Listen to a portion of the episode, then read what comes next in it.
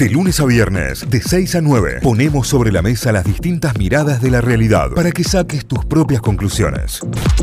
Vamos a repasar los diarios, portales informativos a esta hora, noticias destacadas. ¿De qué hablamos? Vacunas. Municipios salen a buscar a los que aún no se anotaron. No hay datos oficiales de cuánto faltan anotarse entre los mayores de 18 años. Algunas ciudades ensayan operativos para sumar a los no anotados. El singular caso de General Deza. Ya después nos vamos a meter a ver qué pasó en General Deza, la localidad aquí de Córdoba. Transporte, habrá 8 mil millones de pesos más en subsidios para los sueldos de los choferes. Esto fue lo que destrabó el conflicto del día de ayer. Recordemos que los choferes estuvieron de paro durante 24 horas porque no se les había depositado el adelanto del sueldo que lo debía hacer las empresas, lo debían hacer el 22 de junio. Fuerte respaldo oficial a las paritarias del 45% para impulsar el consumo interno.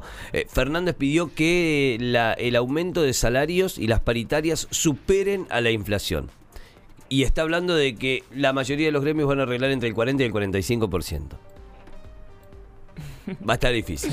O sea, yo creo que van a empatar y no sé si todavía no va a pasar por arriba. Falta mucho todavía, falta mitad del año y todas las estadísticas de esta segunda mitad del año, pero veremos a ver lo que pasa con respecto a si a fin de año ganan los salarios o ganan la inflación. Ya de por sí, que se esté aumentando un 45%, está pensando que la inflación por lo menos va a ser del 44%. Ya es un montón.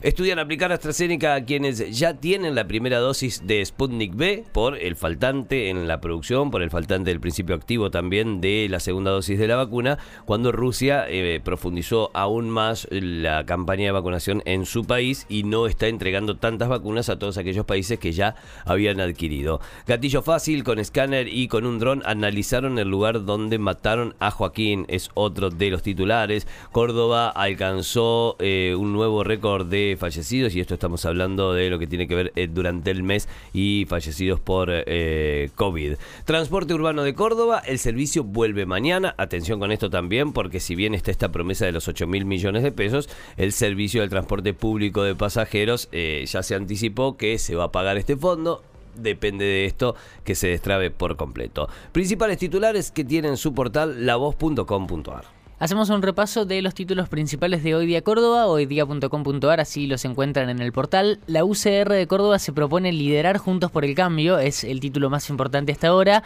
Cobra impulso la estrategia del radicalismo para encabezar las listas a candidatos a diputados y senadores.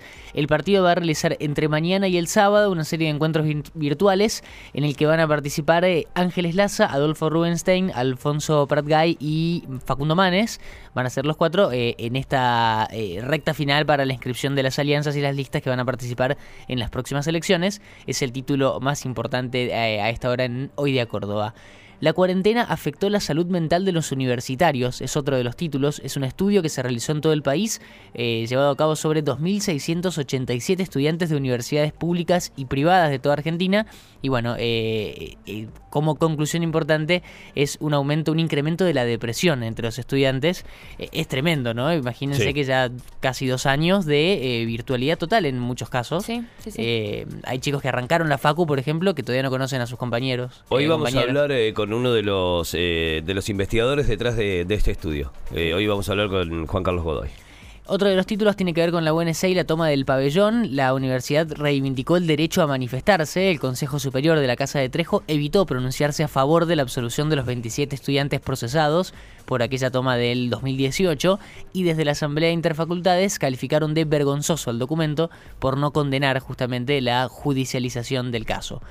Eh, va a dar una charla hoy Paula Narváez en un conversatorio de las lideresas. Estamos hablando de la candidata a la, presidenta, a la presidencia de Chile. Va a disertar junto a Alejandra Vigo en el marco del desafío de innovación por más lideresas. Va a ser hoy a las 4 de la tarde. Rusia explicó por qué no llegan las segundas dosis de la vacuna Sputnik B. Esto lo dijo Dmitry Peskov, el vocero de Vladimir Putin. Afirmó que la prioridad absoluta es el consumo interno, o sea, eh, la fabricación para eh, los habitantes de Rusia. Sin embargo, aseguró que todas las obligaciones se van a cumplir. Hay que ver cómo sigue la novela de la segunda dosis de, de Sputnik B.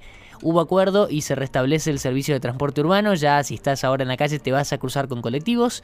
En los sectores de innovación solo un tercio son mujeres. Según el estudio, las mujeres son mayoría en las actividades más feminizadas, el servicio doméstico, la enseñanza y los servicios sociales y de salud, pero en innovación es el título principal, solo un tercio de los lugares están ocupados por mujeres.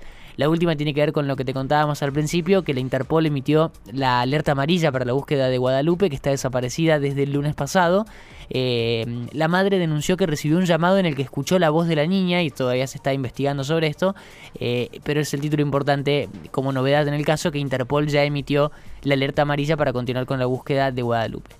Títulos principales que repasamos a esta hora de Hoy Día Córdoba, hoydía.com.ar. Hacemos un repaso ahora de la nueva mañana, lmdiario.com.ar. Uno de los títulos principales confirman que un bombero dio la falsa alarma en el cerro de Pan de Azúcar. Los investigadores del caso lograron, lograron identificar al autor de la denuncia falsa y se trata de un bombero voluntario del cuartel de Villa Allende, según indicaron, eh, indicó el Ministerio Público Fiscal de Córdoba. Hay que tener en cuenta que la Fiscalía de Instrucción de Cosquín ordenó dejar sin efecto la búsqueda iniciada por un supuesto extravío de un hombre en el Cerro Pan de Azúcar, una alerta que había sido activada por un falso llamado telefónico y bueno, que se confirmó que había sido uno de los bomberos el que había hecho esta falsa alarma. Fernández arribará este viernes a Córdoba en su primera visita como presidente. El mandatario va a encabezar un acto en Fadea y luego se va a trasladar a la inauguración de un tramo de la autopista 19 que une la ciudad de Córdoba con San Francisco. Este dato es curioso y es preocupante. Más de la mitad de los alumnos LGBT se siente inseguro en las escuelas. Un estudio realizado por la UNESCO en siete países de la región dio cuenta que el sexismo y la homofobia siguen impregnados en las escuelas de América Latina.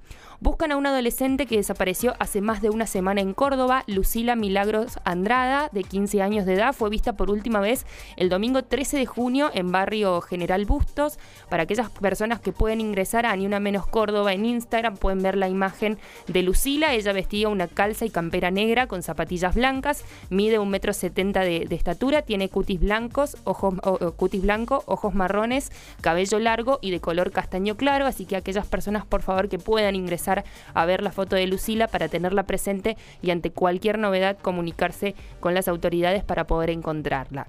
Comerciantes rechazaron la posible instalación de la salada en Córdoba. Fue tras los dichos de Jorge Castillo, creador de la salada, quien se pronunció acerca de la posibilidad de la instalación de este tipo de establecimientos en Córdoba. Bueno, los comerciantes eh, se mostraron en contra de esta idea. Y por último, lo que hablábamos al comienzo del programa, polémica victoria de Brasil ante Colombia en la Copa América. El árbitro argentino, Néstor Pitana, quedó en el ojo de la tormenta tras la victoria de los locales por 2 a 1. Triunfo agónico y polémico partido porque dicen que pudo haber un poquito de ayuda por parte del árbitro argentino. Estos son los títulos principales de la nueva mañana lmdiario.com.ar. Notify, las distintas miradas de la actualidad para que saques tus propias conclusiones. De 6 a 9, Notify, plataforma de noticias.